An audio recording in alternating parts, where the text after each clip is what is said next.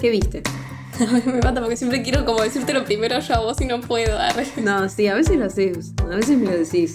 Sí, es porque estoy como más viva. Hoy todavía no. Además estuve enferma, así que estoy Todavía medio- no, porque recién me despierto. Arre. Las de la Más tarde, o menos. sí. arre. No digan cómo vivo, por favor. Estuve viendo Succession.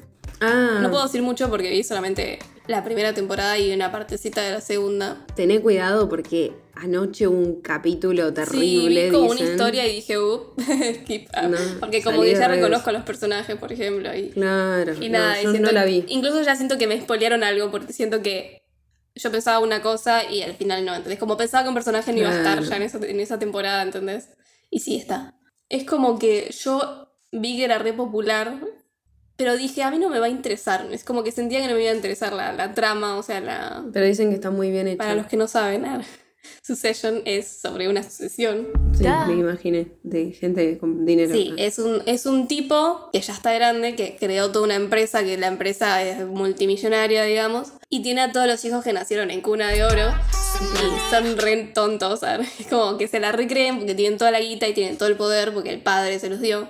Y es como que, bueno, la trama va en torno justamente a esta sucesión de que alguno de los hijos tiene que tomar el cargo, ¿no? De esta empresa. En realidad, al menos en la primera temporada, siento que quizás la segunda está cambiando ya un poco el ritmo. La primera temporada en realidad no pasa mucho. Es como que No, la trama es Es bastante introductoria, estable ¿no? y todo da vueltas alrededor de la sucesión, ¿entendés?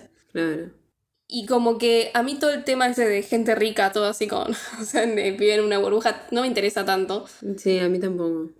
Pero lo que me parece que es como re poderoso, ¿eh? re mágico de la serie, digamos, son los personajes. Los personajes es como que puede no pasar nada en la serie, pero los personajes están tan bien construidos. El Sí. elenco es muy bueno. Muy, buena, muy buen elenco y cómo están construidos ellos que son como, Está Culkin, ¿no? sí, el hermano Mm. de Macola. No sé cómo es el nombre. No me Es que acuerdo. fue- y también el, personaje es como un cabo de la risa, pero como que los odias a todos porque tienen esa cosa de chetos, esa cosa de gente Sí, con guita y que se pasan el mundo por encima, por el orto se lo pasa, mejor dicho. ¿Por qué lo dice tan brusco? Pero al mismo tiempo después te das cuenta que son todos re débiles, es como que todos muestran que no la quieren sí, mostrar, sí, ¿viste? la típica. Y La te das cuenta que son todos y le tienen un cagazo bárbaro al padre. Eh, Mm. Lo re respetan, digamos, pero es cagazo. Y al mismo tiempo el padre también es como que él es puro seriedad y puro cero sentimientos, parece, pero, Pero es después tiene, ¿viste? Es como que todos tienen como doble cara, ¿entendés? Y la que más Sí. muestran es la más chota, porque es como Sí. gente con guita que son reforros. Y nada, me parece que los personajes están muy bien hechos. Y, o sea, tiene sus giros, digamos, la trama. Sobre todo la- al final de la, de la 1, por ejemplo. Pero es como re, es re gracioso porque es como. Después me puse a pensar y dije, no pasa tanto en la serie. Y esta que sale ahora es la cuarta, ¿no? Son Y termina. cuatro. Sí. Yo seguramente la vea, pero cuando termine. ¿Viste que hago eso? Es una serie que. Si te gusta la trama así de gente rica, te va a gustar más incluso. No sé si es la serie, pero siento que quizás se pone más buena al final también, por lo que chusmeé de la gente dice. ar- Por lo que vienen diciendo. Sí, Eh, pero tenés cuidado porque hay gente estúpida. sí. Spoiler. Y nada más. Porque es lo único que estoy viendo. Ah, lo que estoy viendo es videos de cómo limpian alfombras. ¿De qué? me obsesioné con. O sea, me obsesioné no. Vi un par y después me lo recomienda. ¿De qué? ¿De qué? Videos de que limpian alfombras. Ay, me encanta. Ay, viste, boluda, Son son muy, más, boluda. son muy adictivos. Es re loco. En Facebook me salen además, como que Es duran nueve minutos y yo estoy nueve minutos mirando como alguien limpia la alfombra. Aparte. Sí, seguro. Bueno, no sé, creo que había algunos que eran como yankees que veía yo. No sé, boludo. Pero no dicen vos nada. Cuando limpian la alfombra, pero tipo, con una super aspiradora o cuando está mojada la alfombra. No, que la moja. O sea, que vienen Ah. alfombras que son color negro y después Sí. las empieza a limpiar con todo, con ma- maquinitas y todo con agua, no sé qué. Y Sí. salen, no sé, blancas y vos decís, wow, qué sí, loco, qué divertido. los he visto. Te Me encantan esos videos. Porque son muy relajantes. Sí, no sé por qué. Son como los videos de que cortan jabón, ¿no los ves? Ah, no, eso no llegué. no Ah, llegué yo los veo a veces. Pero antes me salían un montón. Ahora, bueno, mi lupa está Sí. un poco distinta. No lo nombremos. Tengamos un, un trato. Lo este vamos a nombrar. No. No, pará, ¿sabes qué? No lo nombro. Ya sabes quién. Bueno, No digo quién es. a ver si la gente se da cuenta. Ah, A ver si la gente se da cuenta, sí, porque voy a nombrar una película y se van a dar cuenta, pero no lo voy a Va a ser nombrar. difícil. Una poderosa maldición. Bueno, Yo vi un montón de cosas, un montón de cosas. Estuve viendo un montón de películas. Estoy media como que veo dos o tres películas por día. No sé qué carajo me pasa, no duermo mucho. Eh, vino Pascua y estuve viendo muchas religiosas. Va, o de ese tinte, ponele. Y por otro, también estuve viendo eh, la filmografía de cierto director que nombramos hace poco. Me vi dos pelis de Shinkai. Ah, mira. Las vi ayer, boludo. El jardín de las palabras. Palabras, sí. Me encanta, pero esas edades. Agente, agente. Bueno, pero es No llega a pasar arre. nada igual, pero hay sentimiento. Sí, sí. Igual hace un Rari, montón. lo que me pasa siempre. Pero es hermosísima, obvio. Eh, pero me da esa sensación de angustia total que digo, Muy ¿qué es eso de todo. no va a pasar? Es muy melancólico, muy nostálgico también. Y después me vi la que son tres partes, eh, tres centímetros, cinco centímetros, Ah, centímetros por segundo, hace un montón que no la veo. por segundo, cinco centímetros por segundo. Y nada, me encantó también, pero una angustia. También eh, son todas re tristes. Las de Shinkai son como, y más las de antes, creo. boluda. ¿Qué le pasó a este tipo en la vida? No sé. Pero además como que tiene una melan- melancolía rara, ¿viste? Es como re de niño también la melancolía, no sé. Como es que también son todas historias muy inocentes. Claro. ¿Qué sé yo? Sí, es como re inocente y re, re triste, Y re profundo igual, tipo como... Igual está bien, porque es ese amor de cuando sos chico, que sentís que te vas a morir sin el otro. Ah. Arre, estaba haciendo la previa. Mañana veo Susume. Ah, sí, ¿posta? Sí. Ya sé, llegó. ah, sí, estamos en... estamos en claro. No sé cuándo se estrena, no sé si este jueves o el sí, otro. sí, ya se estrena como creo en esta semana, no sé. Te estás viendo todo lo de Shinkai. No, vi esas dos, pero igual como son pocas, las voy a, las Sí, voy a ver no tiene estos días porque me todavía. gusta. Y bueno, me dejó una angustia de 5 centímetros porque dije, o sea, no tenía esperanza igual, ya viendo, igual Your Name es linda, pero como... Esas son como más que, tristes bueno, igual. Bien, pero esas son re tristes. Va por la atmósfera también, es como, no sé, Your Name es como más eh, dinámica, supongo. Más como comercial, claro. Y aparte, sí, porque aparte es como que hay un acontecimiento, ponele, que bueno, que llama la atención. Acá el otro, no, no hay acontecimientos, que son todos represivos, Es boludo. solo tristeza. Sí, solo tristeza. Bueno. Y volviendo al tema de cierto actor que estoy viendo la No filmografía y que no lo vamos a mencionar Ya sabes porque quién. me quedan dos películas Ah, más para ver. Pocas, ¿eh? Vi todo, ¿entendés? Bueno, pero Y te digo, faltan las series. Miedo, no, sí, y de series me voy a ver la que tengo en la lista. No voy a ver otras cosas, voy a ver la que tengo en la lista porque es la que me interesa la historia. la historia que tiene bigote. Arre. La trama.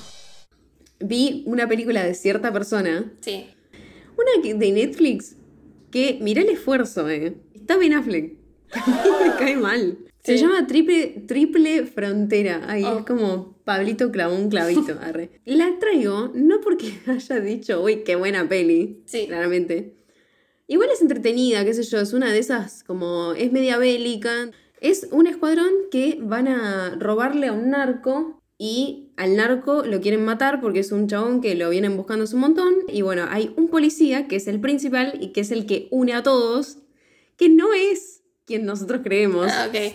porque no es tan importante en la película. ¿Cómo te Pero no atreves? sabes quién es el policía. Es Oscar Isaac. Ah, arre. Y déjame decir que boluda.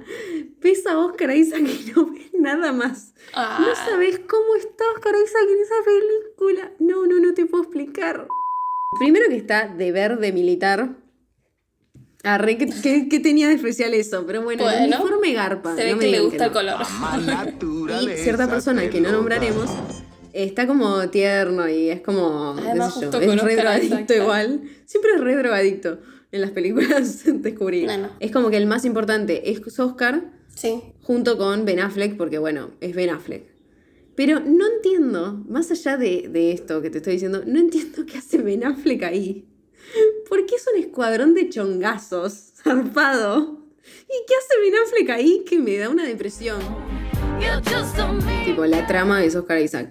Es como que, qué sé yo, es entretenida. No es que digo, uy, qué bodrio, porque pasa todo el tiempo cosas y es de acción, entonces nada, qué sé yo. Sí, Pero sí, no es sea- que digo, ay, qué ganas de ver Triple Frontera. No, qué ganas de buscar clips de Triple Frontera de Oscar Isaac. Qué trucazo, ¿no? Sí, quería contar eso. Arre. Lo, En lo vez de bueno es recomendar que una peli buena- a- con no decir el nombre. ¿Viste? Todavía falta todo un episodio, pero bueno, arre. Mm, ya veremos. salen los momentos más inesperados. Ya sabes quién. Bueno, yo soy Mel Yo soy Luz. y esto es Juego de cine. Juegos de Cinefilas. Está- Este es el espacio publicitario. Si nos están escuchando en YouTube o en Spotify, pueden dejarnos, bueno, deberían dejarnos likes, eh, compartir, esas cosas. También tenemos Instagram y TikTok, donde subimos reels, hacemos preguntas, etcétera, etcétera. Y por último tenemos cafecito, que si nos quieren invitar a un cafecito, pueden decirnos una serie para ver, o una película, o simplemente por amor al arte. Hace mucho que no digo eso. Gracias. Arre, vuelva pronto. Gracias, vuelvan pronto. Vuelva prontos. Con ese. Mil besitos. Ah. Mil besos, mil Ponía besos. todos los, tenía que poner todos los cosas ahora, la puta madre. Fin de espacio publicitario. Estamos reunidas en el episodio 44, parte 1, para hablar de Kill Bill, volumen 2, que es una película de acción y suspenso estadounidense escrita y dirigida por Quentin Tarantino. Igual está escrita por Q, and U. Ah, es U and Q. Al revés. U and Q es. No ah, sé si bueno. es Q and U o U and Q. eh. Bueno, es la segunda de dos películas que fueron lanzadas en cine con una diferencia de algunos meses. La primera titulada Kill Bill Volumen 1, que tienen el episodio, eh, no me acuerdo qué episodio Hola, es, soy pero fue hace un poco. arre. Sí, no pasa tanto. Si van para abajo lo encuentran. arre. La película originalmente fue programada para que sea un estreno único, pero llegó a durar cuatro horas, entonces Quentin la dividió en dos. Kill Bill Volumen 1 fue estrenada en 2003, finales de 2003, y Kill Bill Volumen 2 fue lanzada a inicios del 2004. Entonces medio que fue como casi un estreno, ahí nomás, arre. Como que fue muy, fue re pegadito, man. ¿Qué se te Y yo lo quise esta vez, ya que había visto la 2, pero hace mucho no la veía igual. Así que quizás hay cosas que me pierdo, pero yo vi The Whole Bloody Affair, así que yo vi las cuatro horas. Ah, Las vi las dos juntas. Está bueno, pero son cuatro horas. pero es lo mismo, igual, ¿no?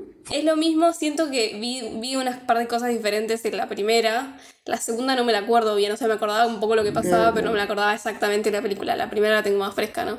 Y al mismo tiempo es como que está bueno porque pasa tantas cosas que se te pasa. No parece que son cuatro horas en realidad, pero es un montón, yo qué sé. Ah, ¿Te la bancaste la viste toda entera? Sí, o sea, fui al baño en el medio. ah, porque son cuatro. Entonces, traición.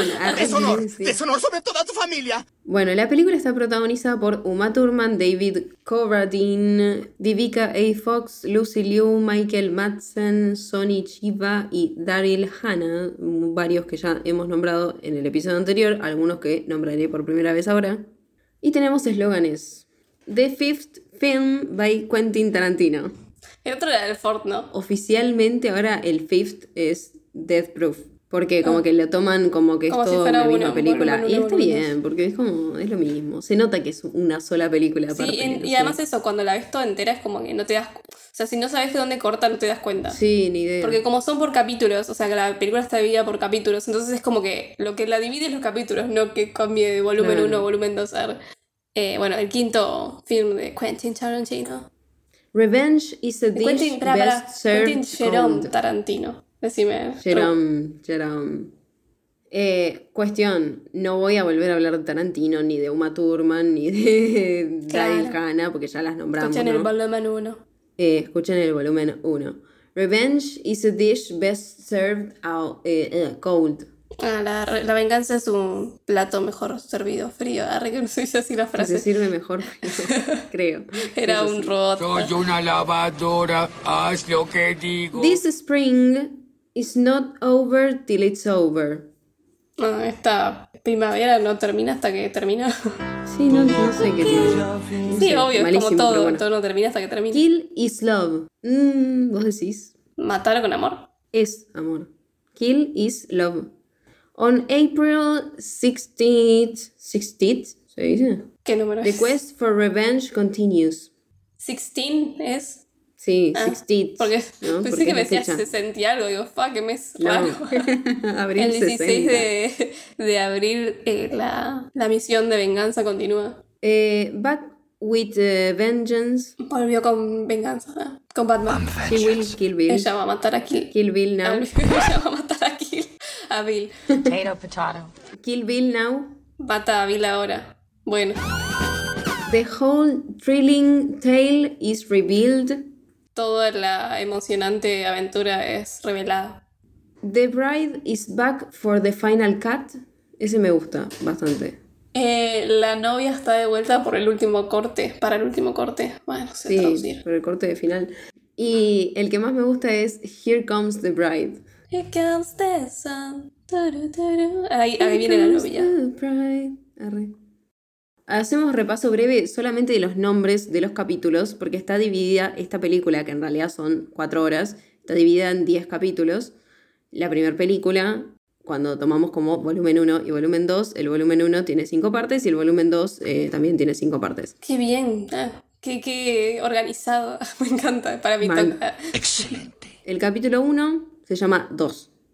Claro, porque ah, ahora lo entiendo. Porque en realidad empieza con, digamos, lo que sería el presente, pero en realidad no, no nos está diciendo el capítulo 1, que es lo que vemos después. Entonces está como mal acomodado, Ah, igual sí. que el nombre. Qué pillo. El capítulo 2 es La novia ensangrentada. Sí, ese sería el prólogo. ah, no, el Sí, preludio. ve- vendría a ser, sí, toda la escena de la iglesia. El capítulo 3 es el origen de Oren, que es toda la historia de Lucy. Liu, que está como en dibujito. El capítulo 4 es El hombre de Okinawa, que es el de, la espadita. el de La los Samurai Sword. Ah. Katana. katana. Te decía un montón de cosas, excepto katana, que era lo, que, lo más obvio. Claro, porque se llama katana. qué idiota! El capítulo 5 es Enfrentamiento en la Casa de las Hojas Azules, que es toda la gran pelea en la que Me la Uma se canción. pelea con los 88 o no sé cuántos. Eh, maniáticos. La segunda película arranca con una intro en blanco y negro, con la novia manejando un auto.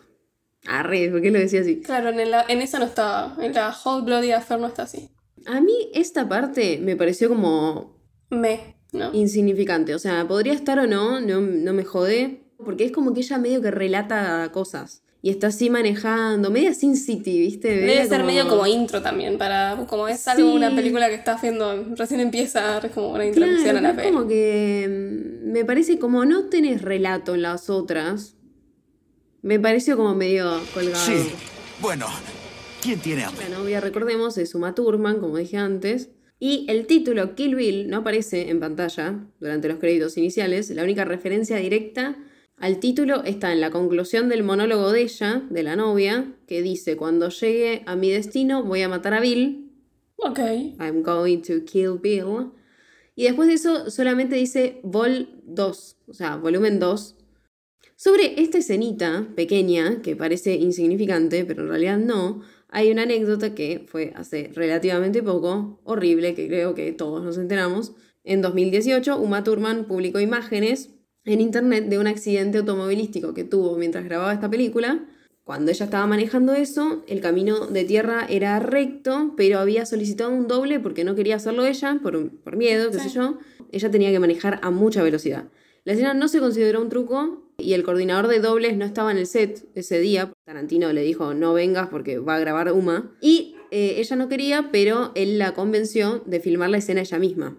Hubo un giro inesperado en la carretera, hay video de esto, Sí. que hizo que Uma pierda el, Sí, el control control, del volante, digamos, y se, se chocó contra un árbol y ella tuvo una conmoción cerebral y lesiones en las rodillas. Y tipo, conmoción cerebral suena como que quedó re turuleca. Como un No es hematoma de adentro. grave, pero igual, o sea, y el, No, igual, en el o video sea- se la ve que está re... Claro, no es grave porque. Pero la las conmociones cerebrales todo. pueden terminar siendo graves, por más de que. Claro, claro. O sea, Sí, viste sí, que sí. te- no te puedes dormir porque. Por Es las como dudas. un golpe muy fuerte, digamos, ¿no? En la cabeza. Me suena que es re innecesario que la hayan hecho a ella. Y es que eso es porque él es un loco de mierda. Claro, pero además, tipo, las tomas de cerca de ella que son de cara, no ves eh, que está manejando rápido. Sí, Y después las otras tomas haces con un doble y listo. Trató de obtener las imágenes de esto como prueba, pero es, o sea, Uma en ese momento trató de tener las imágenes, pero Harvey Weinstein, Hmm. que es el productor, se negó a publicarlas a menos que firmara un documento que libraría a la empresa de cualquier responsabilidad, obviamente. Turbio como Años después, solo. Tarantino finalmente entregó él las imágenes, que son las que si las googlean las van a encontrar, y la ayudó a ella a presentarse a raíz de los eh, múltiples cargos por agresión sexual que tuvo Weinstein, que bueno, se, lo hablamos mil veces esto que fue el Me Too, pero Tarantino recién ahí la ayudó. Claro, o sea, Tarantino recién en ese momento le dijo. Pensé que me decías, bueno, tipo, un tiempo después se arrepintió y le, le dio. Que en, en todo caso no es que lo redime porque está mal lo que hizo. Sí. Pero bueno, yo qué sé, pero ya si lo haces Mm. después de lo de Harvey Weinstein me suena. Es para no, limpiarte es que lo la hizo imagen, para sí. limpiar su imagen, digamos, porque ellos son re amigos, eran re amigos por lo menos. Y a todo esto, Uma contó que ella fue una de las víctimas de Weinstein. Que no me sorprende porque toda persona que trabajó con Tarantino, y de hecho hasta la ex esposa o novia de Tarantino dijo, yo sufrí abuso de Weinstein o violación, algo así directo. Sí. Y dijo, y mi pareja lo permitió. Y si no dijo el nombre de la pareja, todos sabemos que es Tarantino, o sea. Claro, además porque sí, él trabajaba con Weinstein. Sí, en todas las películas de Igual un Tarantino. montón, ¿no? él O era sea, como productor. también mucho caretaje, ¿no? Porque un montón de gente trabajaba con el chabón. O sea, las minas son las que, bueno, no podían hablar, porque, o sea, no es que no podían hablar, pero es un tema de... Sí, de que ahí te cortan, boludo. Es lo mismo de que le pasó a Brendan Fraser. O sea, que que se dio justo como viste el momento justo para que hablen y hablen todas y puedan pelear contra eso sin que se vaya todo en contra de las víctimas. Claro. Pero un montón de gente, o sea, también lo retapó ahí, porque me decís que no te vas a dar cuenta. Si se cubren entre ellos. Sí, olvidate. sí, a todo el mundo. O sea, si el chabón, creo que todas las minas que trabajaron con él terminaron siendo, o sea, les Sí. terminó pasando algo. O sea, les terminó haciendo algo. Este maldito sistema está Turman y Tarantino admitieron que el incidente había provocado una ruptura de confianza entre ellos, que afectó esa relación laboral que tenían por varios años, porque ellos como que tenían una reconfianza y a partir de ahí ya, nada, ella se recalentó, obvio. Después se reconciliaron y estuvieron bien. Si mal no recuerdo, ellos hasta salieron. No entiendo cómo salís Sí, sí. con alguien que te obliga a hacer todo eso, arre, pero bueno, tendrá sus razones. no sé. Todo fue una confusión. Entonces empieza la película, ¿no? Capítulo 6 se llama Masacre en Two Pines, que es el lugar donde está la capilla, donde sabemos que supuestamente la novia iba a casarse, ¿no? Pero antes de esto iba a haber un capítulo que se llamaba La venganza, la venganza de Yuki, que se eliminó de la filmación para dar lugar a este nuevo episodio, digamos, a este nuevo capítulo de la masacre, que detalla un eh, ataque a la novia. El capítulo era que Yuki Yubari, que es la hermana de Gogo, la que aparece en Ah, la sí. 1, va a vengarse de la novia porque mm, le mató a la hermana, digamos. Ay, Eh, Yuki va a ser interpretada por Ko Shibasaki, eh, pero bueno, al final, nada, esto lo, lo descartaron. Todo esto nunca pasó, caballero. Bueno, y a todo esto, eh, la novia en esta película ya no tiene el Pussy Wagon, que supuestamente Tarantino lo tiene, lo tiene Sí, él en su casa. Pussy eh, la Pussy Dragon. La Pussy Dragon. Wagon no, la tiene. no la tiene la novia. Y supuestamente en el guion original de esta parte, Yuki iba a caer con eso, ¿entendés? En ese camión. Claro. Bueno, la cosa es que arrancamos y nos van a mostrar, previo a la masacre, digamos, nos eh, cuentan que no es una boda lo que está por suceder, sino que es un ensayo de la boda. Qué boludez eso de hacer un ensayo, o sea, tampoco es tan difícil, ¿no? Pero bueno, qué sé yo, por ahí es como para que lo sientas, a ver si estás arrepentido o no. Entonces, bueno, today. ellos están vestidos ya como con lo que se van a poner, pero es un ensayo de la boda, no es la boda oficial. Y en un momento suena un órgano, un órgano de iglesia. Si no, un Y no órgano real. vemos, arre, suena un hígado. ¿Cómo sonará? Y no vemos a quién toca, pero lo escuchamos y esa voz es inconfundible Sí. Porque es Rufus.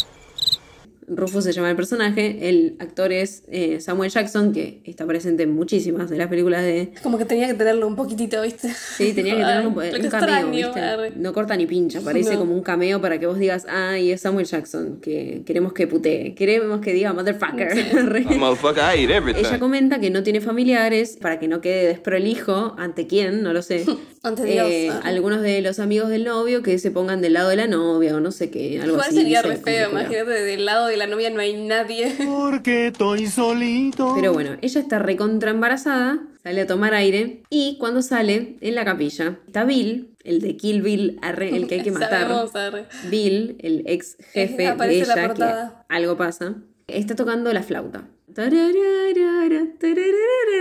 Boluda. Bueno, él- tocaba eso. Ah, vas a decir cómo es su... Porque ella es mamba negra también. Porque es encantador de serpientes. Claro.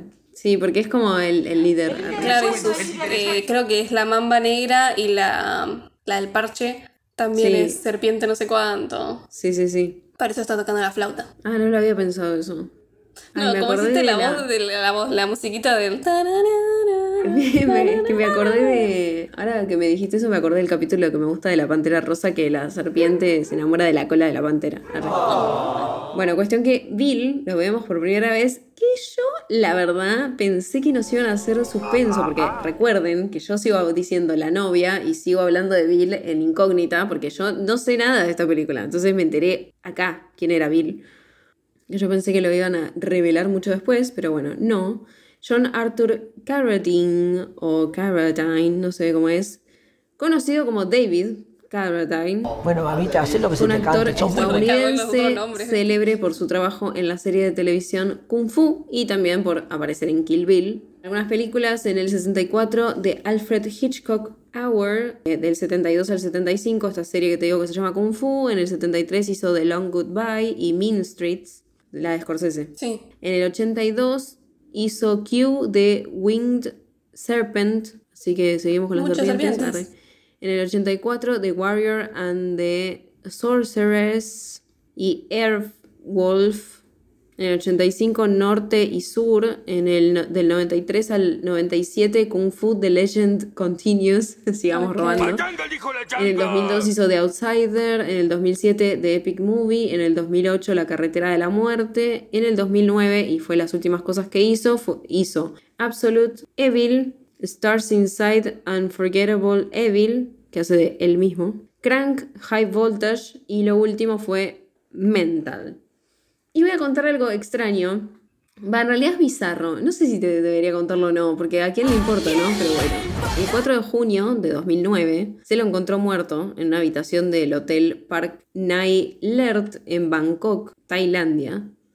Eh, los medios locales informaron que se había suicidado ahorcándose en la habitación. Sí. Pero su agente después dijo, obviamente, que fue por causas naturales. Mm. Pero fue todo raro. Informaciones posteriores dijeron que la muerte no fue por causas naturales ni que fue un suicidio, sino que fue una muerte accidental por asfixia autoinfligida con el fin de aumentar la estimulación sexual durante la masturbación.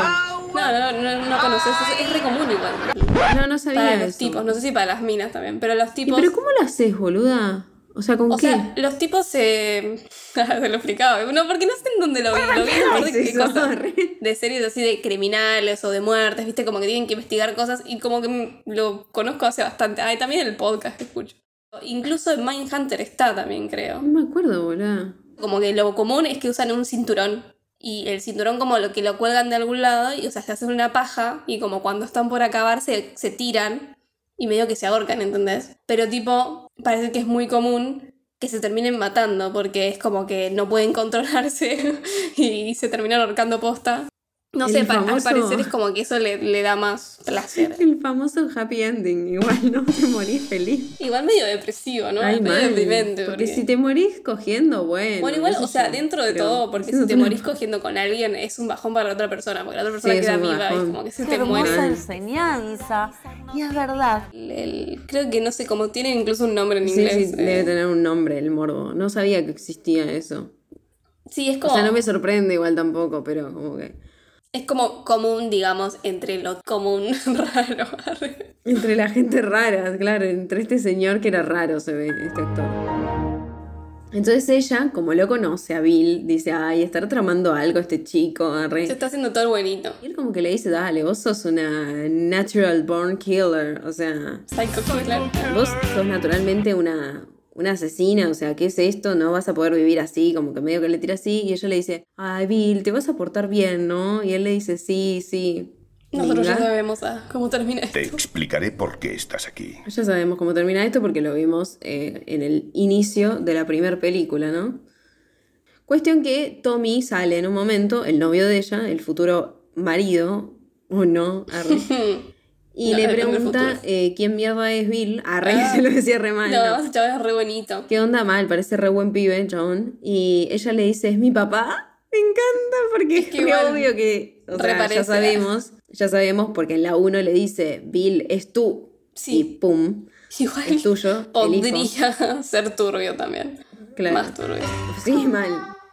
Antes de seguir con el ensayo, Bill le dice que ella no le debe nada, que puede elegir la vida como él quiera, que no sé qué, y no confiamos.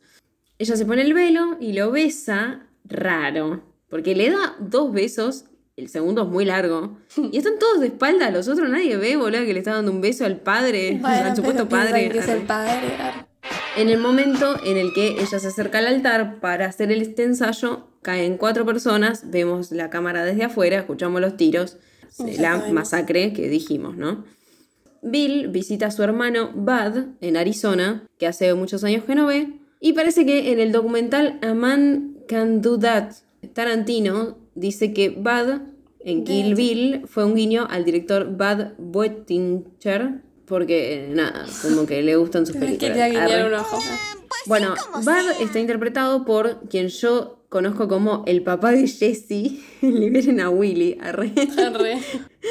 Ni idea. Tiene un millón de películas, pero para mí es el papá de Jesse porque yo me crié viéndolo como el papá de Jesse, o sea. Obviamente, si hay una, una orca, es una orca, ¿no? De libro.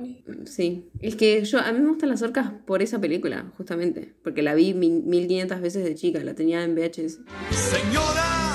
Eh, Michael Soren Madsen es un actor estadounidense, actualmente de 65 años, laburó en el 83 en Juegos de Guerra, en el 84 de Natural, en el 91 de Doors, en el 91 también en Thelma and Louise, Ah, en el 92 en Reservoir Dogs, ¿cómo Dogs. se dice?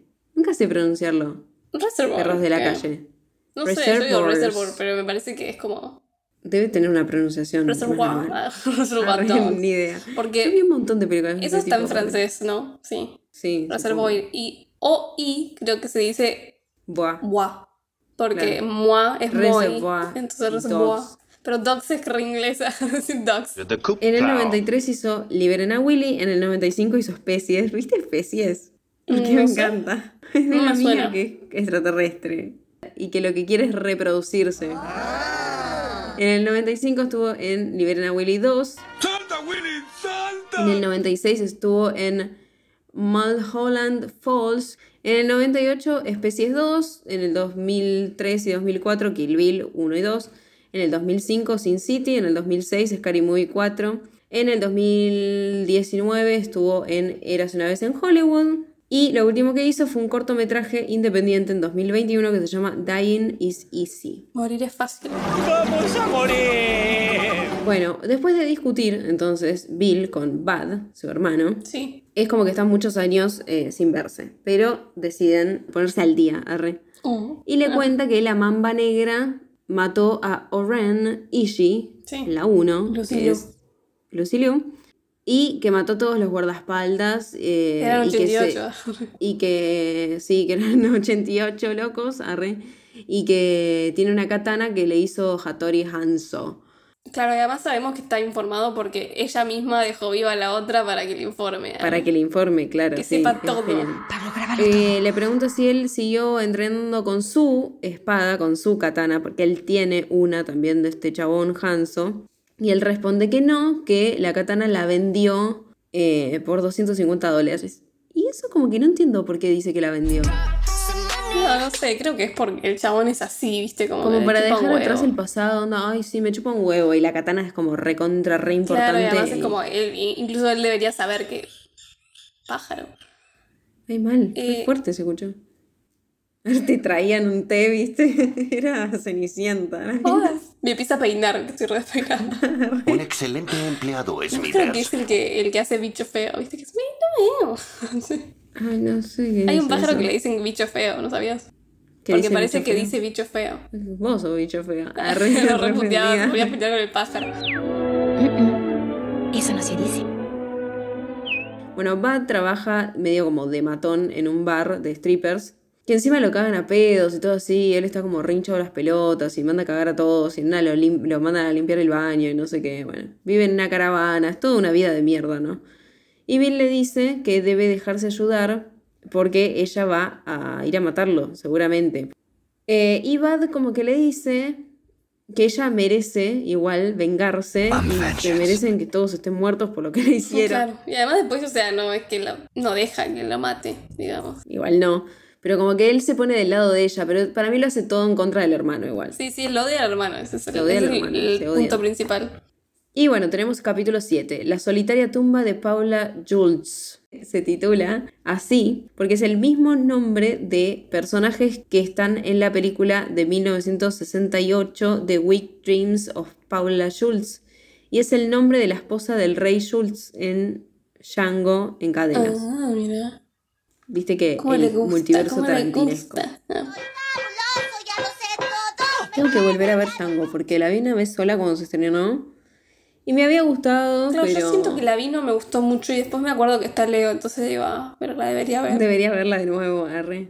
Hay una que hay sangre de verdad. Sí, que Leo se corta. Es como, me mata, esa anécdota es como la anécdota de que Aragorn patea el casco y se, no la se rompe los, se rompe los pies, pero es como, es algo que como que se suele contar, ¿viste? Además es algo como que en el momento que encontrás a alguien que no lo sabe, porque lo sabe Lo todo el mundo, es como que ay, mira lo que tengo, para tengo oro puro para que sepas. arre". Claro, para que sepas que Leo se cortó y siguió y lo dio todo. Lo amo. Por la noche, Bud entonces acude al club en el que trabaja, vuelve a la caravana después de eso, y la novia, que esperaba que él llegue, está oculta, lo escucha cantar a él adentro de la caravana. Entonces está por entrar, y esta escena es buenísima porque está por entrar y él ya la estaba esperando y Sí. ¡pa! Le mete un chumbazo, le mete mm, una- eh, un escopetazo. Sí, escopetazo, porque es el las que se- escopetas dobles. Claro, son los que se además se fragmentan, entonces es como, viste que la bala no es una bala, sino como son dos fragmentos de bala, le queda como Sí, una... pero aparte no es bala, ¿viste? Es como de sal. O sea, se lo hace a propósito nada más para lastimarla y que sufra, no es para matarla. Qué agradable sujeto. Y aprovecha este momento de que ella está como re débil para inyectarle un sedante. Me dio pánico toda esta escena que sigue, ¿no? En Reservoir Dogs, Reservoir Dogs, arre, no ahora que lo decimos así, bien. pero bueno. ah. El personaje de Michael Madsen intenta matar a un policía eh, rociándolo con una lata de gasolina con la intención de prenderlo fuego. En Kill Bill 2 se puede ver el mismo bote de gas, de gasolina, eh, adentro de la caravana de, de Bud. Todo está... O sea, que guarda todo. Sí, y es que yo haría lo mismo. Es como, bueno, esto capaz me sirve para otra peli. Mal, tipo, ¿cómo para no puede? gastar plata. Arreglar Estaba todo, a mí me gusta tiño, de otro color. Es, eh, es práctico, Tarantino. ¿entendés? Sí, sí. O rata. Bueno. Bud entonces llama a El Driver o Mountain Snake, que es la que Ah, decíamos antes, montaña. que es eh, Daryl Hannah, y, y le dice tipo, che, recién la agarré a la novia, tengo una katana que le hicieron a ella, te la doy por un millón de dólares. Esta mina vendría a ser como el reemplazo de ella, ¿no? Como que es la nueva chonga de Bill, por así decirlo. Como a ella que la mandaba a hacer todo, es la que... Claro. Es la, su assassin. una vez que no está más la novia, como que la mina esta empieza a ocupar el lugar, entonces medio que la odia la ex, es como Sí, todo medio, sí, es como por ese medio lado tóxico. también. Ah. Para el rol de Bill, en un momento se, se consideró Warren Beatty, que siempre lo nombramos acá. ¿Cuál es? El que se cogió a medio Hollywood, que Ah, era un sí. machirulo. Bueno, De la mano con Weinstein. sí. Y al final, eh, bueno, quedó David, pero Beatty salió con Daryl Hannah. pero bueno, ¿con quién no? O sea, salió con todo el mundo, literal. Me conociste La novia se despierta y ve que está atada y que Bud la está arrastrando a una tumba que se llama. La tumba se llama Paula Schultz, ¿no? Es el nombre de este capítulo. Ella se resiste, él la amenaza y le dice: Mira, yo te voy a enterrar igual, viva. Le dice: Elegí si querés hacerlo por las malas o si quieres una linterna. ¿Qué vas a hacer ahora? Para ver el momento en el que se le deja de respirar, no sé. Mal, para o sea, que- ¿para qué carajo te hizo una linterna? como para decir, bueno, por lo menos me muero viendo la luz. Arre, no sé, es re si- psicópata. Viéndote a vos. Ah. Clavan la tapa y todo esto ya me hizo muy mal. Eh, en el capítulo de hace un millón de años que hablamos de, de doble riesgo, yo ya dije que tengo un tema con los ataúdes. Sí. Me da como una re claustrofobia y más que una vez que clavan la tapa, vos sentís que te cae encima la tierra. O sea, yo te juro que lo siento yo. Sí, Digo, así estaba mirando la escena. Me hace muy mal. Me hace muy mal. Yo creo que tengo como medio, o sea, descubrí esto viendo El Descenso, ¿viste la película? Sí. Pero como que yo tengo una fobia a los espacios cerrados, porque en una era una mina en el descenso, no es spoiler, pero bueno, se queda como atascada en un huequito de la del porque están en Es bajo el de las tierra. minas que van a Sí. explorar la cueva. Claro, y en una está pasando por una, una- un huequito que es re chiquito y la mina se queda trabada. Yo no tuve que cambiar la película, la estaba viendo en cable además. Ay, no, y la tuve que cambiar porque no podía respirar. Y como que cada vez que veo una escena así, como que alguien está en un espacio muy chiquito y todo aprestado, es como Bueno, que, siempre que- nombramos As Above, So Below, tiene mucho de eso también. Tiene mucho me que hace no muy puedo mal, me respirar. me empiezo a ahogar. Ay, yo también, me hace muy mal, porque están tan bien grabadas. ¡No entres ahí! ¡Ay, me va a dar un ataque! Cuando te tiran la tierra, por más de que saques la tapa de alguna forma, es como que... Te entra en la tierra. Sí, te entra toda la tierra, me da más pánico. Prefiero No, tener no, eh, a mí también, boluda, me, me pone re mal, me pone re mal. Yo digo, va a entrar toda la tierra y me voy a ahogar con la tierra, me voy a tragar la tierra. Eso, ¿viste? Tipo que los zombies salen como de abajo de la tierra y está bien porque está medio removida, no está tan asentada, así, Sí. no hace tanto, lo que sea. Pero igual, o sea, tenés que salir escarbando Bueno, de pero el zombie ya está muerto. Uma Thurman no, arre. Claro, pero digo, es como, siempre hacen como que Peor. la mano. Para mí no es posible. arre. Y bueno, no sé. ¿Querés que lo intentemos un día? Te entierro. Estaba pensando cuando veía la película, ¿viste? Cuando alguna vez te enterraron en la arena. No, por suerte no. A mí sí. O sea, seguramente lo hice, pero ni en pedo la cabeza. Ni en No, pedo. es que no te enterras la cabeza, boluda. si no te estabas intentando No. matar. No, boluda, pero viste que hay gente que como, te deja el huequito acá. No, yo nunca No, metí la cabeza en la arena. No, de cuello para abajo. Pero viste, como que te entierran con nada, o sea, re poquita arena, y es como que enseguida ya no sentís el cuerpo, entonces es como que... Ay, es re feo. Se siente no todo sé, como hace re no pesado. hago eso igual, pero sí, re feo. Bueno, eh, le clavan la tapa y le tiran la tierra, que me muero. Tres de los seis miembros del Deadly Viper Assassination Squad Deadly Viper no llevan el nombre de ninguna especie de Viper, porque son, viste, son serpientes en- especiales.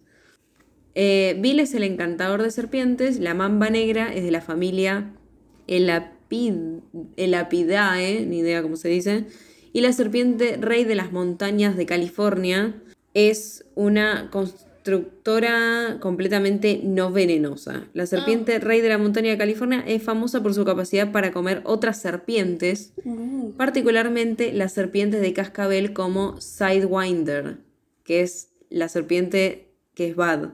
Ah, Okay, I see what you did there. está todo previsto. eso. Está bueno eso. Y la mamba negra es la que va a matar a todas, además, porque es la más venenosa. Sí, esa sí es re contra venenosa. Son lindas, igual. En capítulo 8, entonces, arranca la cruel tutela de Pai Mei.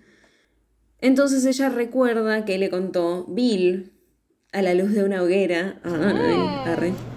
Le contó a este tipo, Pai Mei, que es como un maestro de las artes marciales que entrena a los más grosos y no sé qué. La lleva ella allá y como que le dice tipo, igual mira que odia a los yankees y a los blancos. Sí, y a las mujeres. Y a las mujeres. O sea, todo lo que era ella. De veritas, de veritas. Amo al chabón que se peina la barba y hace. hace como ruidito la barba. Igual una es como retrucho, viste, todo el, el tipo. Pero, pero es todo a propósito Sí, porque es como ese homenaje a esas pelis viejas, lo que decíamos de la 1, mismo todo el, todas las escenas de, de Kung Fu o lo que sea que hacen, que como que es todo muy manual, muy que están ellos con. Sí, se, que casi se le notan los hilos. Claro, sí, sí, está Sí. buenísimo eso igual. Pai Mei se basa en Pak Mei, el creador de la técnica de Kung Fu ceja blanca. Con Según la razón, leyenda, Pak Mei fue uno de los pocos maestros que quedaron después de la destrucción de los templos budistas. Más tarde vendió a otros masters para salvar a su equipo y a sí mismo durante un ataque que habían montado y que posteriormente salió mal. Por esta razón, Pak Mei Kung Fu siempre ha sido conocido como la técnica prohibida Mm. y Pak Mei ha sido una figura malvada en el folclore y el cine chino durante un montón de años, como que siempre se lo Ah, pone como el malo. El actor que lo interpreta es Gordon Liu, que es un actor eh, de cine y artista de artes eh, marciales chino. Interpretó el papel de Sang Ti en The 36 Chamber of Shaolin en 1978 y en sus secuelas. Eh, bueno, también en Kill Bill, que hizo dos papeles en Kill Bill. Hizo a Johnny Mo, el líder de la pandilla de los Crazy 88, y el maestro de Kung Fu Pai Mei en el volumen 2. Eh, algunas películas, en el 73, Hero of the Waterfront, en el 74, He Has Nothing But Kung Fu. Claro, todo muy temático. ah. Mal. En el, en el 2005, Dragon Squad, todo muy oriental. En el 2011, Love in Space. En el 2013, High Kickers. Y en el 2014, Future Fighters. Tarantino originalmente tenía la intención de que solo los labios de Pai Mei hablaran en cantonés, que es el idioma en el que está hablando la película, mientras que su voz estaría en inglés, imitando un mal trabajo de doblaje. Me encanta ese detalle. No se hizo al final, arre. Pero porque el chabón Ah, habla ¿Cantonés? así. ¿De dónde ¿viste? es cantonés? Ni idea, De ahora. Cantonia. Arre, que no existe. Arre, ni idea. Y encima lo más gracioso es que la voz del doblaje la quería poner él, Tarantino. Me mata, es un falopero, boludo, lo amo. Bueno, y es como que eh, vemos que Bill le cuenta to- toda la historia de Paime y su técnica de los cinco, puto- cinco puntos de presión que hacen estallar el corazón Mm. que es el golpe más letal de todas las artes marciales. Y consiste en golpear solo con la yema de los dedos en cinco puntos diferentes del cuerpo. Después de esto, como que das cinco pasos y te explota el corazón. No tiene ningún sentido, pero bueno, es una sea, no es técnica que explica. Nada, claramente, explica sí, en la, puede en ser la que el cuerpo humano es nada. El puñetazo de 5 pulgadas de Pai Mei es una referencia al golpe knockout de 3 pulgadas de Bruce Lee. Ah. Siempre me acuerdo de- del Bruce Lee de Once Upon a Time in Hollywood y digo, lo odiabas, boludo. O sea, pero bueno, lo deja como un tarado. Es genial esa película. Pai Mei, ni bien lo vemos, es re gracioso, es un señor así como todo con unos bigotes, es como muy bizarro, súper parece un mago, arre, un mago chino, Sí, arre. es un Saruman. eh. Sí, mal, medio Saruman, pero chiquitito, es como re gracioso todo. Es re estere- estereotipo igual además. Bueno, igual Sí. creo que supongo que usaban las Pero eran así, eran Pero- así en las pelis chinas igual, Claro. entonces como que tampoco es que es una burla, es más, por eso es más como un homenaje y no tanto una burla, si bien es gracioso. Tiene el pelo muy blanco, bueno. arre.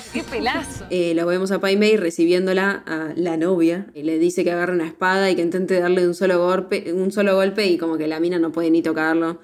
Bueno, y tiene unos conocimientos de Kung Fu de la puta madre, ¿no? Es como muy anime igual todo eso. Sí, mal, es todo muy fantástico. En una cuando se le para el chabón encima de la espada que vos decís no tiene sentido. Ay, mal, no tiene ningún sentido, pero es genial igual. Es son genial. pluma, boludo, ¿qué onda?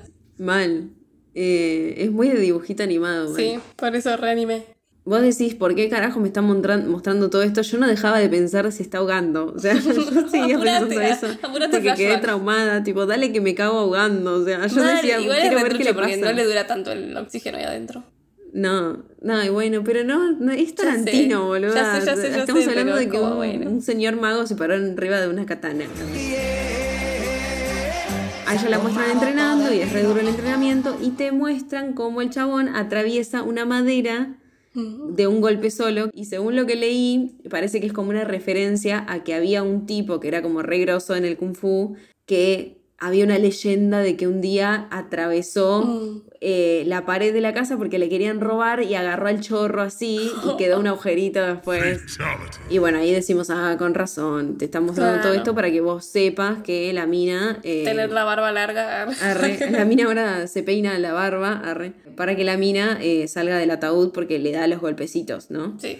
La cosa es que las botas que usa Uma Thurman eh, en esta escena son las mismas que usa Michael Madsen en Reservoir. Ah, Reservoir con esa película, qué loco. Dogs. Es la primera, ¿no? Y pero es la primera. La amo. Eh, re loco. Me lo imagino onda con una habitación llena de cosas de sus películas. sí, sí. Por si las necesita. Todavía sirve, todavía Tipo, sirve. me imagino, viste, la madre de Tarantino, ay, esto lo puedo tirar. No, capaz lo necesito para mi próxima película. No creo que esté viva.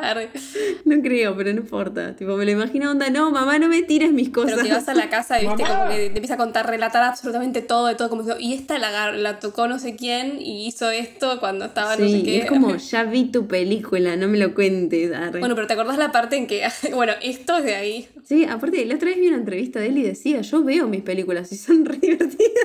No, igual lo readmiro, boludo. Está buenísimo Está poder hacer loca, eso.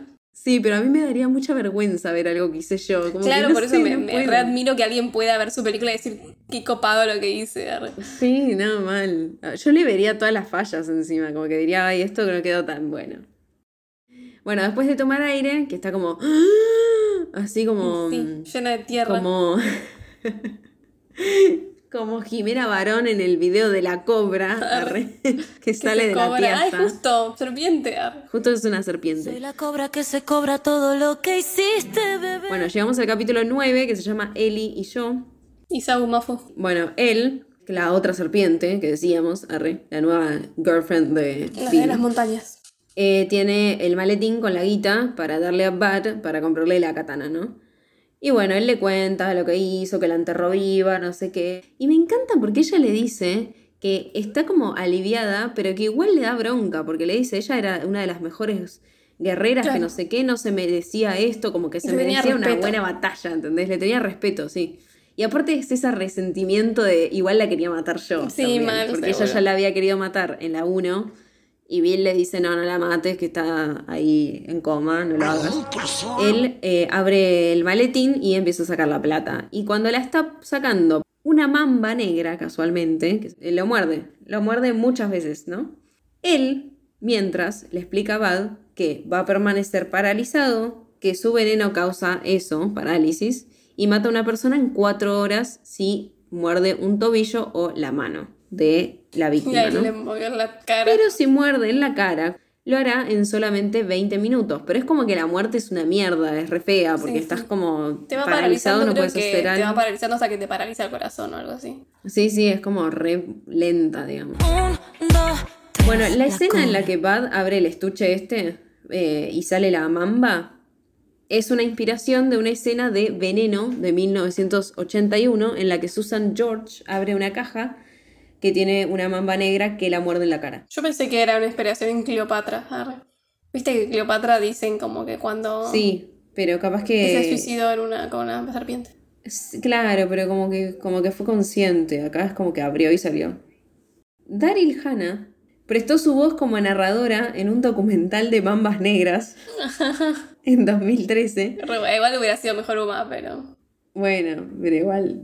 Por AirTouch USA de manera muy similar a cuando Ellie, a cuando él, Driver, lee en voz alta lo que pudo encontrar en, li- eh, en internet sobre la especie. Me encanta porque aparte re prolijita, ella tiene todo en su anotador, Sí, ¿viste? sí, sí. Tiene todo anotado lo que Investigó todo. investigó en, un, en internet y se lo anotó ahí en un cosito. O sea, que te hagan la tarea para matarte bien.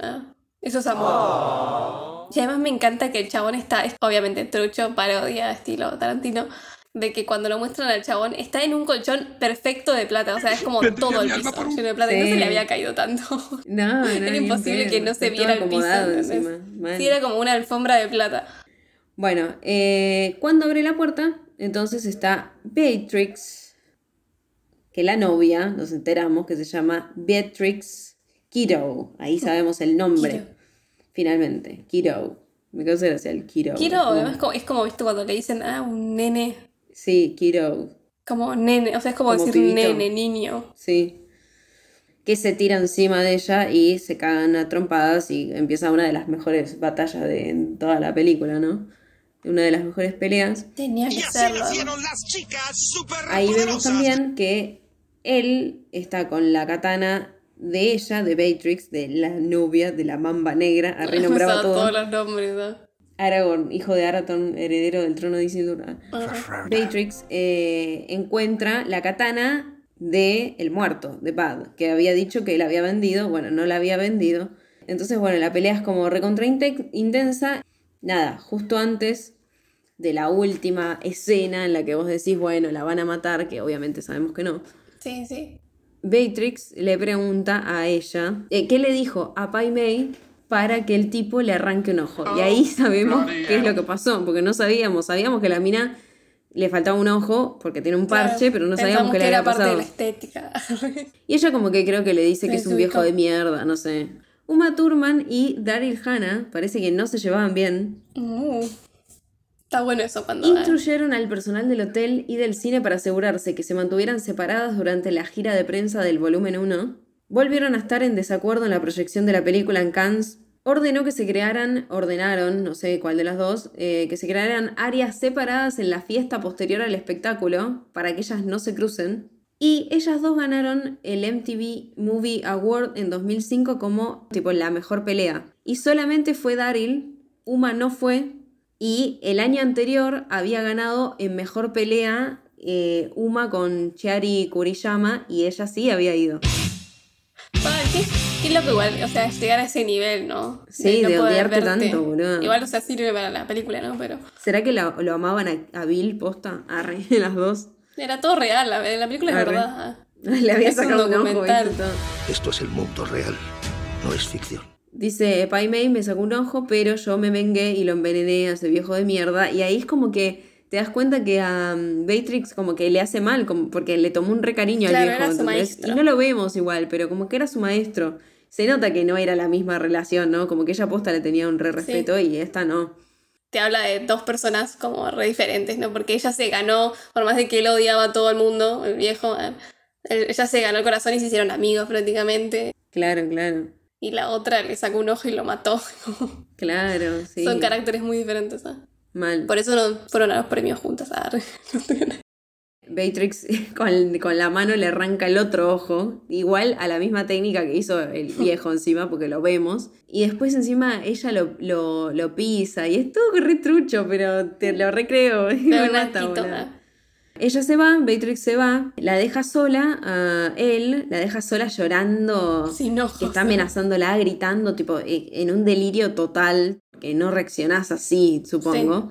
No, bueno, igual sí, boludo, si te sacan un ojo, sí. No, bueno, pero es como que, qué sé yo, boluda, no sé si puteás y te seguís chocando con todo así, o sea, yo creo que, no sé, ponés las manos o algo, ella está pateando No, las pero cosas, o entras sea, es en todo un- muy, Para mí que entras como... O sea, depende de la persona que seas, ¿no? Pero entras en no un sé, brote igual psicótico, estaba con la euforia de, de la pelea, ¿no? Pero bueno, no, no sé, yo no reaccionaría así, creo. Ay, Yo sí iba a dormir, ¿viste? Como- Pero además, como que, ¿cómo haces ni podés llorar? Porque ¿cómo haces para llorar sin ojos? Bueno, sí, podés porque Ah, tenés lagrimal, pero... No, yo creo que gritás. No había pensado que la gente que no tiene ojos no llora. No, igual te ven... O sea, el lagrimal sigue estando, ¿o no? Puede ser. Daryl Hannah improvisó la escena, todo eso de que grita y demás, lo hizo nada más porque pensó que iba a hacer reír a Quentin. Se rió, obvio, pero esa escena no estaba pactada así. Por más que fue todo muy gracioso y demás, ella sufrió un montón de heridas por romper tantas cosas en el baño. O sea, Ay, fa. porque se ve que hay como, como vidrio y Claro, cosas. además no estaba, si no estaba preparada la Si no cosa estaba preparado para eso, claro, qué sé yo. Bueno, el último capítulo finalmente es cara a cara.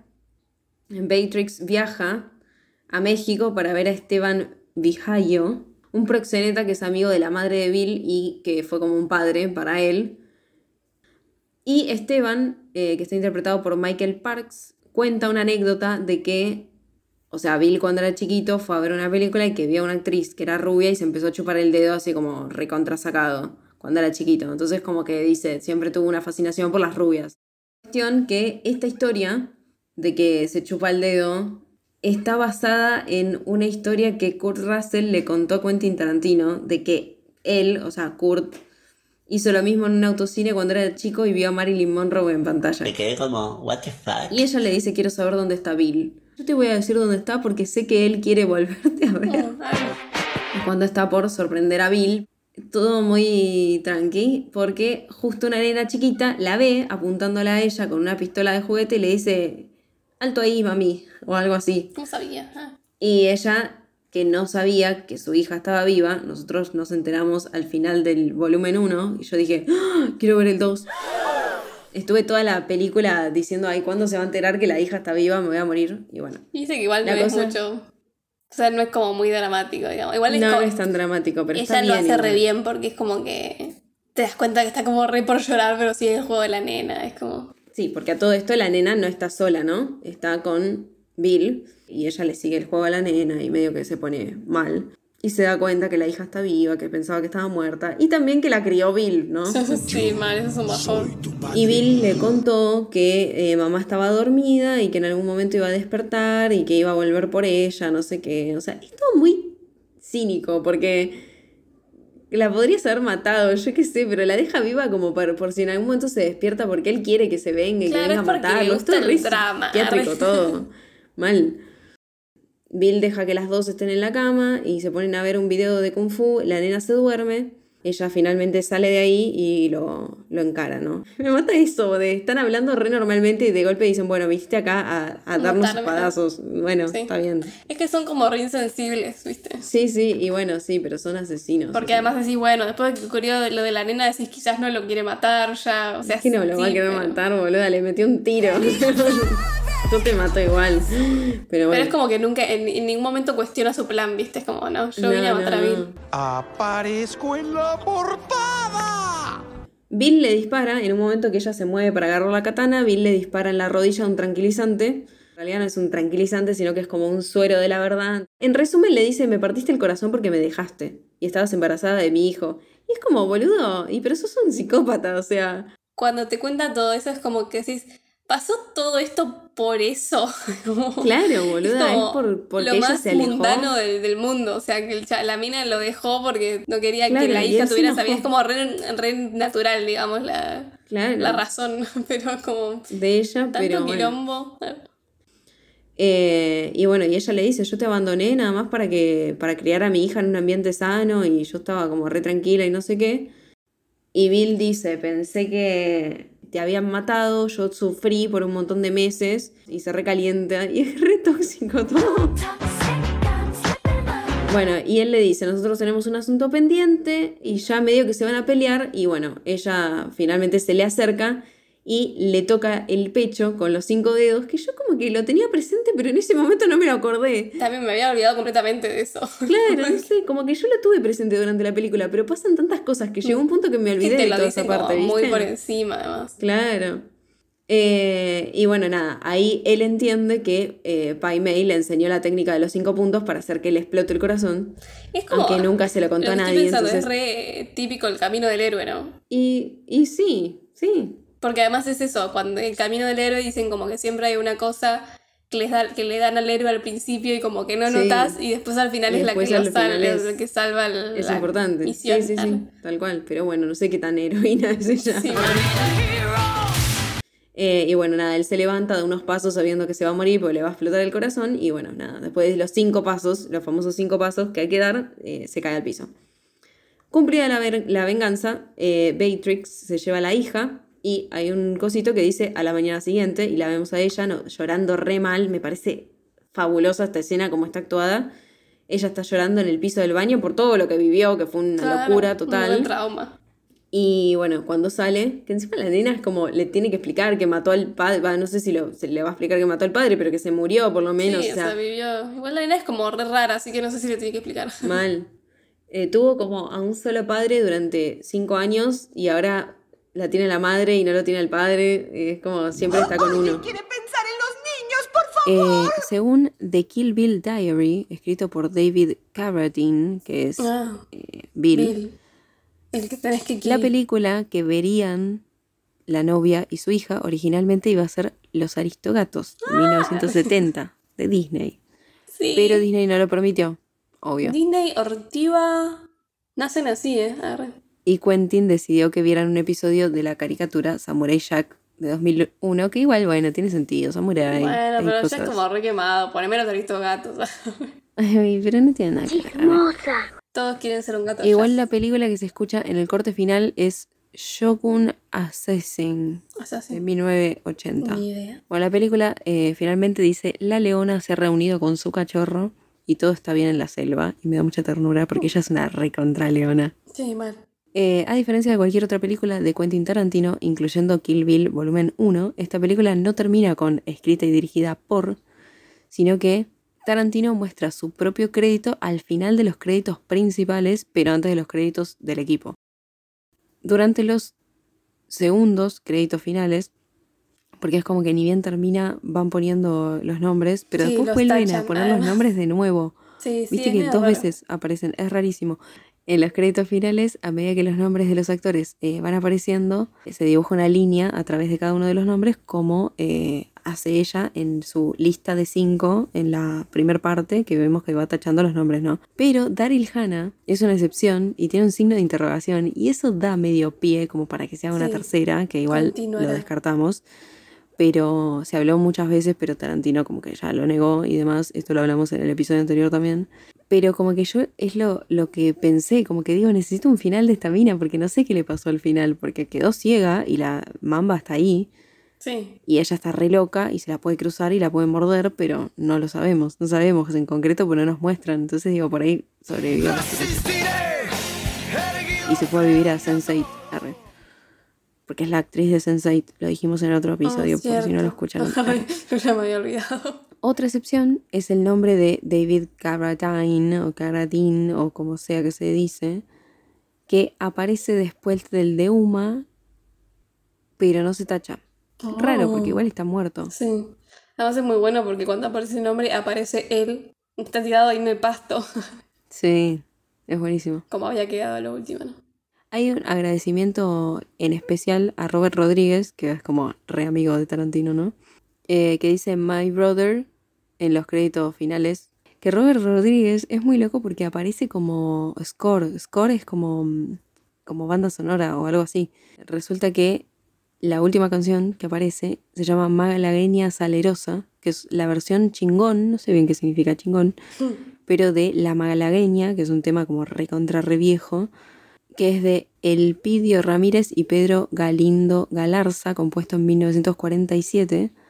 Pero en esta reversión que ponen en la película, los integrantes son Alex Ruiz en la voz, Mark y Rick del Castillo en guitarras y en voz, Albert Basterio en el bajo, Carmelo Torres en percusión, Mike Soeli en la batería y Robert Rodríguez en guitarra, que en el video de la canción, si buscas la canción sola, eh, es el chabón que tiene sombrero, se grabó en específico para que forme parte de Kill Bill 2. Tarantino aparece en el video también. Tipo dice, Obvio. hola, R. La viendo pies. Arre. Eh, a todo esto, que me encanta y me da mucha ternura y me da, me parece revisarlo al mismo tiempo, aparece el nombre de Uma Thurman, aparecen sus alias, ¿no? Sí. Entonces Dry. dice Uma Thurman, a.k.a. Beatrix Kiddo, a.k.a. Black Mamba, la Mamba Negra, a.k.a. The Bride o eh, la novia, a.k.a. a lo último, Mommy, Sí, Oh. Mami, que es como le dice la madre, la, la Mamá. madre, Arre. Arre. que es como le dice la hija, y es como, oh, Pero es un detalle, arre, un detalle es un tierno. detalle re chubú, mal. Como que la humaniza, ¿viste? Aunque es una asesina de mierda, pero bueno. Ella quería alejarse de esa vida. No la dejaron. Sí, no, no es culpa de ella que tuvo que No es matar a toda esa gente. arre. mía, Hugo. Bueno, eh, tuvo eh, pre- 23 premios ganados y 84 nominaciones. Fue el primer DVD de los Oscar que llegó a los buzones de la Academia en 2004. Netflix, por ejemplo, arrancó siendo un- una, no sé si era, no sé cómo decirlo, era como un videoclub, pero que te mandaban al buzón, a tu correo te llegaba la película y vos la tenías que devolver. Bueno, y se ve que los Oscar hubo un tiempo que hacían eso de mandar DVDs o no sé qué. Y la prim- el primer DVD, que era como de los Oscar, que llegó a los buzones, fue en 2004. Esta película, que no recibió ninguna nominación a los premios de la Academia. O sea, Entonces, no entiendo, boluda. es porque tengan ¿Qué un trato con Tarantino de chuparle las medias. Siempre hacen esas cosas igual de, ay, bueno, me mandó una cagada, ay, no te nominé, pero bueno, voy a hacer un showcito, tipo como la vez que la rompió Midsommar y nunca nominan una mierda de terror porque no sé qué les pasa con el terror. Y me acuerdo que toda la intro fue las chicas vestidas como Midsummer y tipo... Pero si no la nominaste. Pero si no la nominaste. O sea, fue como, ay, bueno, le hacemos un homenaje para no quedar mal porque fue una película popular de este año. Eh, y bueno, nada, eh, eso es todo amigos. Que nunca ponemos esta canción. eh, ay, es como que ahora que vi esta segunda parte... Sí no la puedo separar de la otra. No. Como que Bueno, me doy cuenta que es una película entera y como que le cambiaría el puntaje. No te digo que me voy a volver fan de Kill Bill, pero como que es una peli que si la dan en la tele la re dejaría, porque Es, es re entretenida, igual, porque entretenida, Es como y revisar. y- me pasó que en la primera parte hubo un momento en el que me embolé Sí. y con esta segunda parte no me pasó, quizás porque estuve re pendiente de como que sabía que la hija estaba viva y yo quería saber qué Claro, pasaba con eso. Y como que nada, no sé, medio que siento que tiene de todo, como que si bien no hay una historia romántica, nace de un romance. Sí. Sí, sí. Después es tenés como el escuadrón de asesinos, eh, todos esos detalles de los nombres de, de los, de los alias, eh, bueno, toda la violencia esa de Tarantino, que no es tan grave en esta como en la primera No. parte, porque en la primera parte hay una resangre y en esta mm, no tanto. Y con Bill no es mucha pelea incluso, porque es mucho más charla con Bill. No, eso está bueno también, porque es como que hay cierto cariño extrañamente en el fondo sí. entre ellos, como que se odian, pero se quieren al mismo tiempo, no sé. Sí, además como bueno que se es como están que se- remidiendo, viste, por un re rato, porque los dos saben el talento del otro, digamos. ¿eh? entre comillas, como que se sientan a hablar. Sí, sí, pero los dos saben que en algún momento se tienen que matar. El guion está buenísimo. Los efectos están buenísimos en el sentido de que está todo esto de que parece como todo retrucho, pero que es como un homenaje a las pelis chinas y eso está bárbaro. Me parece que es una maravilla más de este hombre que me encanta decir que, que no me gusta tanto su estilo y en realidad sí me Sí. gusta. No, es que tiene algo, no sé. Tiene Yo algo. digo, el es es, como- especial. Es re especial. Claro, incluso re- aunque no te, no te guste para nada lo que hace, es como que las películas las ves y decís, wow, qué loco. No Sí, sé cómo. a mí me pasa con Bastardo sin Gloria, boludo, que la vi un montón de veces. Y además hace muchas películas que son tipo Reservoir Dogs, que son como en Bueno, un lugar son- solo, ¿viste? Porque Nah, Reservoir es Dogs ni se, increíble. ni se mueve prácticamente, o sea, es solamente conversación. Eso es increíble. Eso es el don que tiene el tipo para escribir. Ahí te das cuenta Sí, que sí, por eso, o sea, eso es innegable. Tienes el ron. de, Será el don, ¿no? perro de la calle y como que decís, bueno, no tenía un mango y el chabón se las arregló para hacer un peliculón. Y acá ya tenía unos cuantos mangos y estuvo en todos los detalles. Así que si tengo que ponerle un puntaje, le pondría, reitero, a la película entera, que son cuatro horas. O sea, le sacaría al volumen 1 el tres y medio y le pondría un 4, así en general. Está bien. ¿Podemos nombrar No. antes de irnos? No. Dale. Está bu- es un, un capítulo nada más. Necesita uno. Bueno, no lo nombramos. Igual me digo que no lo nombramos, pero lo nombramos. Sí. Ya sabes Pero para algo se Estoy tratando. empieza. Todo esto es porque estoy tratando de desintoxicarme, aunque no está pasando. Hay que nombrar más a Brad y a Hugh porque la gente se va a confundir. Me No va a tener pasando- bien en Me está pasando ¿eh? que en Instagram me están mandando muchos reels de. Y no es de mi marido, entonces. Y no es de Brad. y es Ah, como que ¿ves? digo, está todo bien que me manden del alta, otro. alta traición. pero es un novio para. En fin, la semana que viene, entonces, desplazadas de la fecha, vamos a estar hablando de una peli Sí. muy de Pascua que se llama El Príncipe de Egipto. Las escuchan la semana que viene si Thor quiere. Que, que mami los acompañe.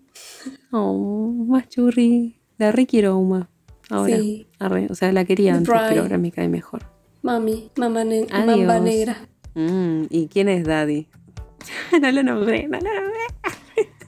tenía razón, tenía razón. Usted no aprende, ¿verdad? no lo nombré. Adiós. Bye. Uy, no grabé nada. Arre. Esto fue Juego de Cinéfilas. Cinéfilas. Encontrarnos en YouTube, Facebook Instagram y TikTok.